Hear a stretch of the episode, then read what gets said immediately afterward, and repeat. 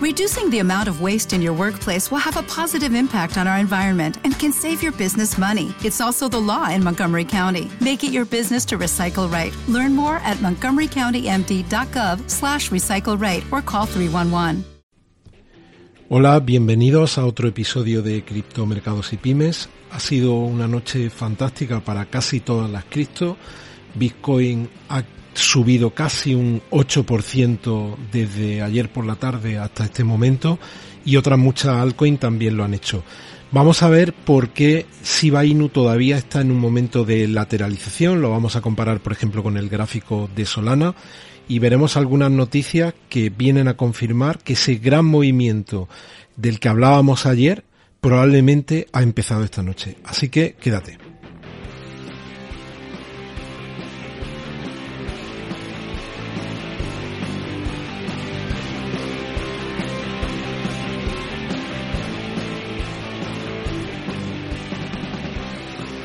Bueno, bienvenidos. En primer lugar, recordarte que si no estás suscrito al canal, por favor suscríbete, activa las notificaciones para no perderte ningún episodio. Te recuerdo que hay un concurso de 4 millones de Shiba Inus, dos premios de 2 millones cada uno, que se realizará el día 22 de noviembre. Hay un vídeo muy cortito en el canal que explica cómo participar.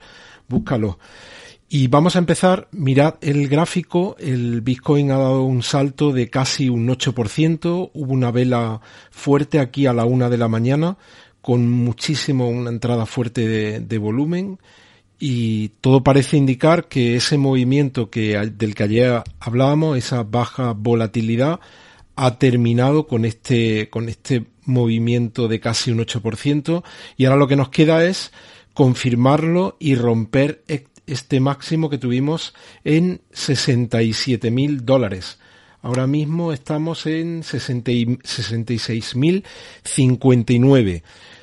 Shiba Inu está ahora mismo en 56.44 en el momento de, grabar este vídeo y como veis está ahora mismo mirando su RSI estocástico está todavía en un dato de sobreventa. Como hemos dicho, probablemente en los próximos días vamos a iniciar este movimiento al alza con el propósito de romper este máximo que tuvimos en torno a los 9000.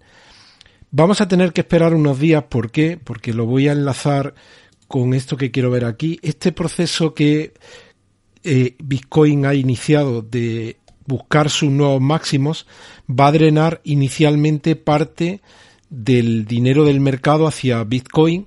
En una segunda fase será también Ethereum el que acumule buena parte de la liquidez del mercado. De hecho, yo diría que estas dos fases, que en el ciclo anterior fueron fases ah, diferentes, ahora mismo se están solapando, porque si vemos el comportamiento de Ethereum, es un comportamiento que ya está rompiendo sus máximos y está atrayendo buena parte de la liquidez del mercado. Vemos que Bitcoin crece un 7-10 ahora mismo, Ethereum menos, pero Ethereum está rompiendo su all-time high. Sin embargo, Bitcoin no lo hace todavía. Y para hacer una comparativa de lo que está ocurriendo con, con SIBA y lo que está ocurriendo con, con Solana, SIBA desde el, desde el 1 de septiembre hasta el precio actual, que es este, ha crecido aproximadamente un 700, un 700%, más si nos vamos a estos máximos, pero con el precio actual aproximadamente un 700. Solana ha tenido un crecimiento desde principios de agosto de un 620%. Como vemos, lo que está ocurriendo con SIBA y con Solana es que después de un crecimiento tan tan fuerte que no han tenido otras cripto, hablo de los últimos dos meses, dos meses y medio, se están tomando un respiro. Si volvemos aquí a la lógica de lo que debería de ocurrir en el mercado, primero van a tirar Bitcoin y Ethereum y después van a tirar las altcoins de gran capitalización. Y en esa altcoin de gran capitalización ya está Shiba Inu, porque como vemos está en el top 11. Hemos estado fluctuando estos últimos días, hemos llegado a estar hasta en séptima posición como Cristo por capitalización. Ahora mismo precisamente venimos de perder este rango de precios hasta aquí y esto ha supuesto que hayamos perdido estas posiciones desde la séptima hasta la décimo primera.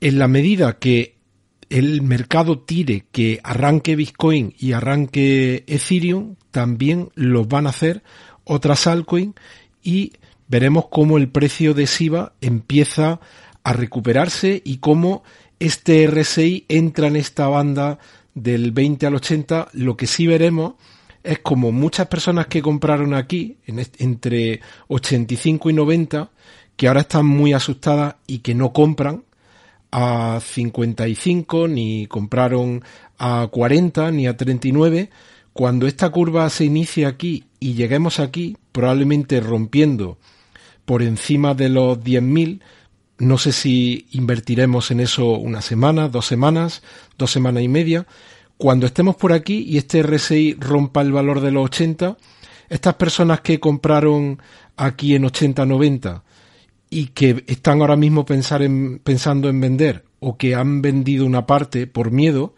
van a entrar aquí otra vez. Entraron en este máximo y volverán a entrar aquí.